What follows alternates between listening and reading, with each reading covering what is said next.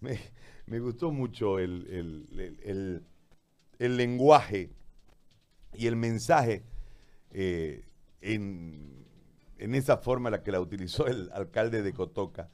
Pero hay una, una situación que en este momento ustedes han quedado, o por lo menos intentan, que queden de mentirosos, de, un montón de cosas de parte del gobierno central. De eso hablábamos ahora con César Alberto, y él me decía, son parecidos. Y yo le decía, le ponía un ejemplo.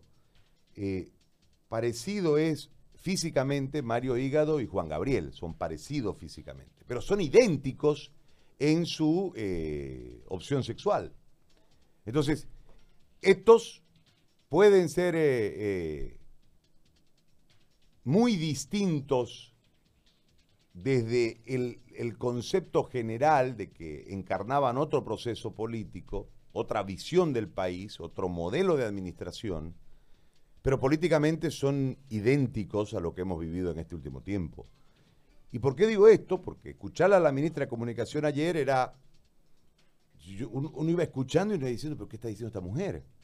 Y, uno entraba en un, en, un conflicto si en realidad lo que había podido uno aprender a lo largo del tiempo en relación a los presupuestos, a las ejecuciones, etcétera, etcétera, era lo correcto o lo que ella decía era lo correcto. Entonces, cuando uno entra en ese marco de cosas, creo que este, es bueno aclarar la situación. El tema es que ustedes siguen quebrados y sin plata, Germain.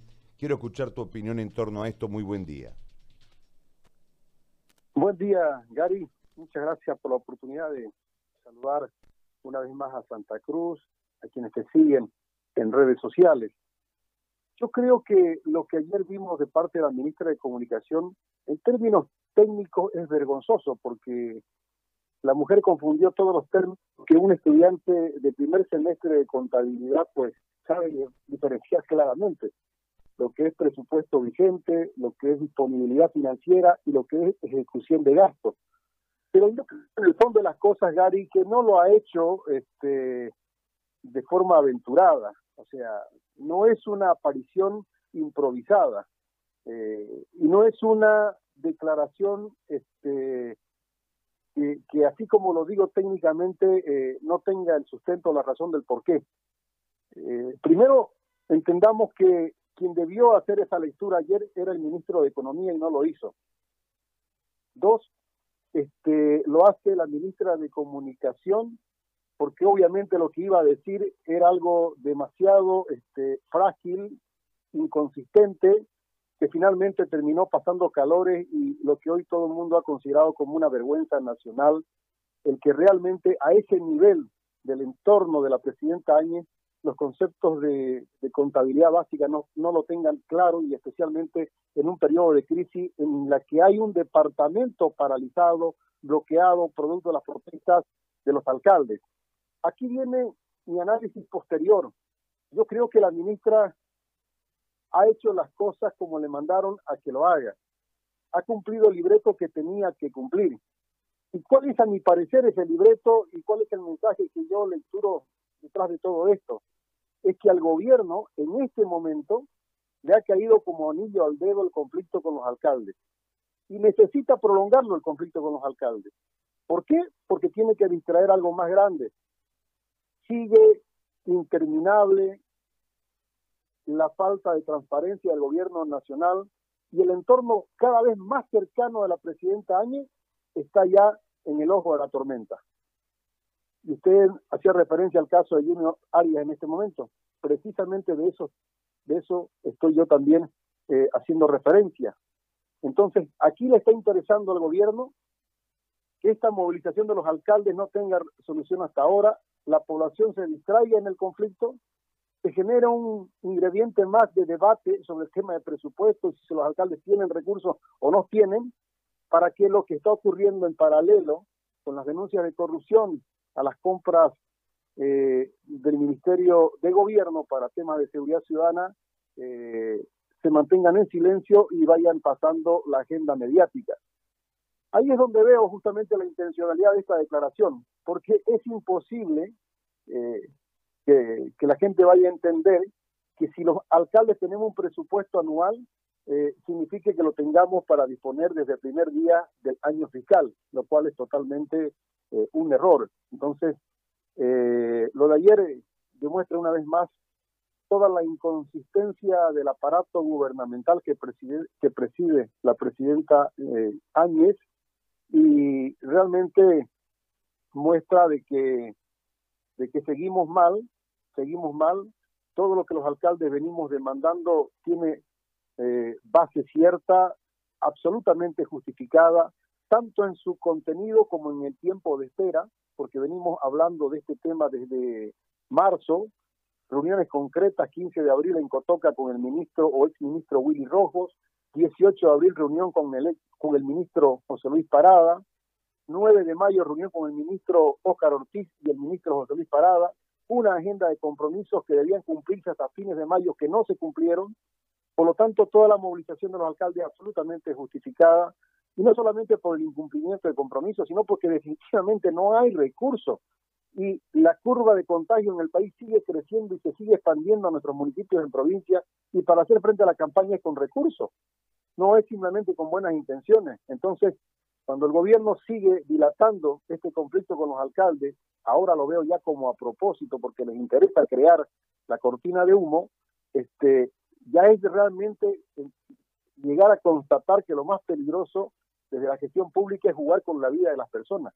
Y eso creo que es lo que está haciendo el gobierno nacional. Realmente como gobierno municipal de San José y como parte de la Asociación de Municipios de Santa Cruz, lamentamos mucho que tengamos que pasar esta situación en una emergencia sanitaria y con un gobierno de transición. Ahora, eh, alcalde, ¿qué van a hacer?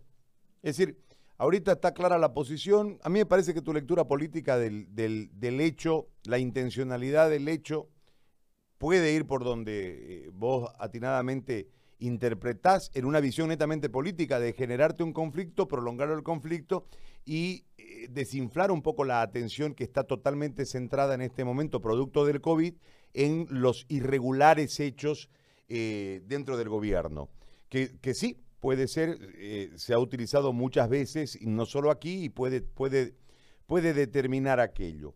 Pero eh, eh, ustedes están persiguiendo su subsistencia, más allá de que, insisto, tu lectura puede ser absolutamente correcta. ¿Qué van a hacer? Porque está claro que la posición, si fuese lo que vos señalás, va a van a mantenerla durante un tiempo para generar. Pero lo que vos estás haciendo ahora con develar la estrategia detrás de la acción, puede marcar que ellos giren porque la gente va a empezar también a presionar desde ahí, eh, diciéndole, solucionen el tema a los alcaldes. Pero la realidad es que mientras más tiempo pasa con el conflicto, más allá del interés del gobierno, ustedes eh, se van haciendo tan como, como se dice popularmente, cavan, ¿no? Es decir, porque los días corren, ustedes siguen debiendo, este, los casos siguen creciendo en el tema de la salud, etcétera, etcétera, y ustedes están imposibilitados económicamente hablando de poder actuar con lo regular, a esto sumémosle este otro factor que es este, extra, entonces se complica. A esto hay que sumarle lo de los 21 días, hay que sumarle el impacto que ustedes asumieron en su momento producto de la, del incendio, que se dijo que después iba a ser devuelto, ¿no? Este, términos más, términos menos, eh, pero yo me acuerdo las figuras de la información en ese momento, que gasten los municipios, después el Estado iba a devolver, etcétera, etcétera. O sea, ustedes vienen golpeados de verdad, sumado a los recortes, sumado, no es, no es solo hoy el problema, sino que lo han venido acumulando y hoy se torna insostenible. ¿Qué van a hacer para revertir? Bueno, tenemos mm, una convocatoria, reunión este día viernes estamos justamente en este momento debatiendo en el grupo de alcaldes eh, para, para confirmar la reunión o tal vez anticiparla vía plataforma virtual eh, y ver qué, medidas vamos a tomar. Eh, por supuesto que, que no ha sido fácil para los alcaldes haber tomado una medida de hecho de paralizar el departamento de Santa Cruz bloqueando carretera, más aún en este periodo de emergencia sanitaria. Eh, no solo porque podamos perjudicar a otros, sino también los propios alcaldes, la gente que nos acompaña en este tipo de medidas también se están exponiendo justamente a, contagio. de respiratorias porque estamos en pleno invierno y acá en la zona chiquitana hasta con lluvia de por medio, y en Santa Cruz también. Entonces, este, vamos a ver qué, qué medidas vamos a tomar en, los próximos días, pero con seguridad no nos vamos a quedar de brazos cruzados. Lo importante era que el departamento de Santa Cruz y el país ya tenga conocimiento eh, más preciso de la demanda de los alcaldes.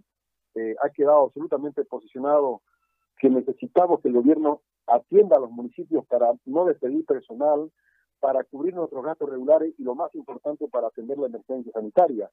Ya se ha declarado en emergencia también la Asociación de Municipios de Cochabamba, lo está haciendo en el transcurso de hoy también eh, la Asociación de Municipios de Oruro, de Tarija, y este es un tema que va a adquirir un volumen de carácter nacional. Eh, tanto me imagino que el municipalismo a nivel eh, país ya va, va a tomar también posición respecto a qué, a qué medidas eh, se asumirán para que el gobierno pueda responder positivamente.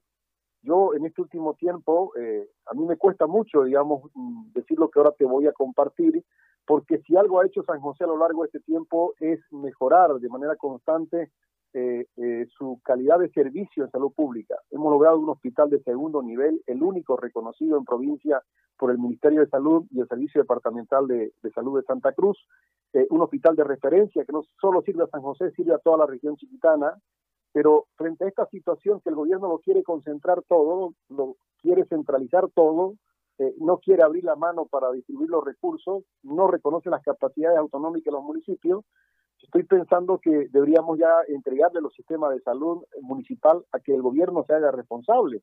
Eh, y, bueno, veremos a ver cómo, cómo le va al gobierno asumiendo esta responsabilidad de, cuidar eh, de la salud de todos nuestros pobladores.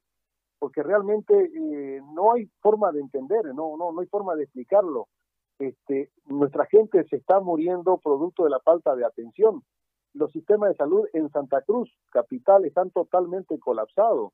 El protocolo departamental al comenzar la pandemia, recuérdelo, eh, Ari y Gary, decía que cada paciente con COVID-19 positivo debería ser llevado a Santa Cruz para ser atendido. En este momento ya no hay espacio en Santa Cruz, ni en el sector público ni en el sector privado. Entonces deben ser atendidos nuestros pacientes en nuestros propios municipios. En este momento yo tengo en San José ya 27 contagios, de los cuales 5 han fallecido, y quedan 22 vigentes. De los 22 vigentes tengo 4 apenas en Santa Cruz, los demás se están recuperando aquí en San José de Chiquito. Y eso, ¿quién asume la responsabilidad? Áreas de aislamiento, atención con la parte alimenticia para que se mantengan en esas condiciones, toda la parte de medicación, todo el material de bioseguridad, insumos, equipos, todo el personal de salud que está en primera línea. ¿Quién lo asume? Lo asumen los gobiernos municipales. Y seguimos justamente agregando más eh, recursos en condición de deuda por ahora, adquiriendo nuevos equipos de bioseguridad, refuncionalizando algunos espacios en los centros de salud para acondicionar áreas exclusivas para atención de COVID-19. Y todo esto es con recursos, definitivamente. Entonces, yo creo que en el transcurso de las próximas horas, Andecruz y la Asociación de Municipios también a nivel nacional van a fijar posición respecto a este tema. Germain, yo te agradezco muchísimo por uh, este diálogo en esta mañana y vamos a estar pendientes de la situación. Muy amable, gracias. Gracias, Gary. Buen día.